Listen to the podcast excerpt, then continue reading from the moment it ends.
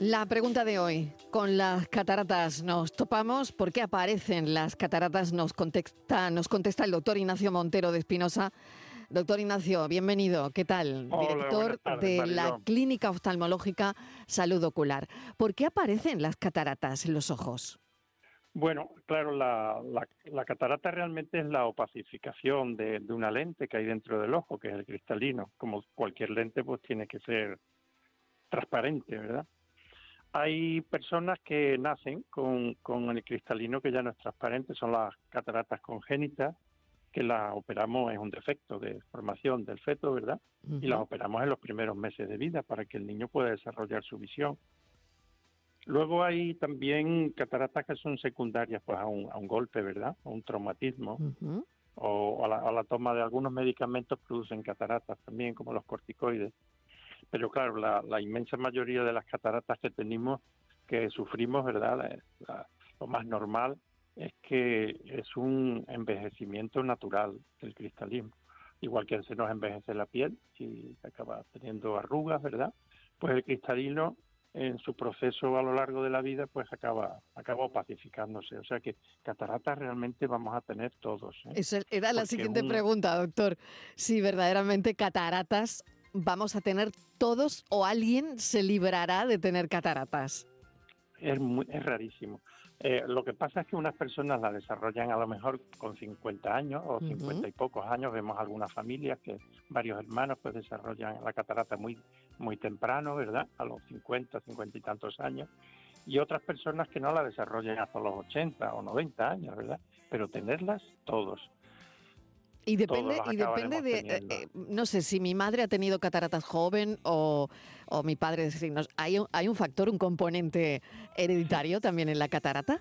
Sí, sí, Sí, ¿no? la, es la- la o sea, es para irse preparando una, ¿no? Sí, sí, sí.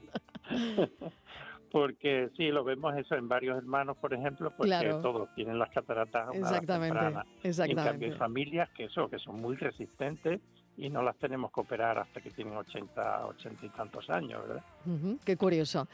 Bueno, pues ya sabemos. Pero es un envejecimiento natural del cristalino, por eso, igual que la piel, a todos vamos a tener arrugas, unos más, otros menos, pero la catarata también la vamos a tener todos. Claro, y, y, bueno, y, y ya está. Esto es así y se arregla con facilidad con la, con la operación, que además ponen incluso una lente intraocular para que podamos ver Sí. mucho mejor y con más nitidez las cosas, ¿no?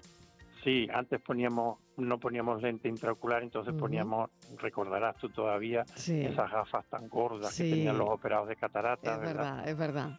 Y ahora ya no, ahora ya se recupera pues la, la- la óptica natural del, del ojo porque ponemos una lente, donde quitamos el cristalino ponemos una lente eh, artificial.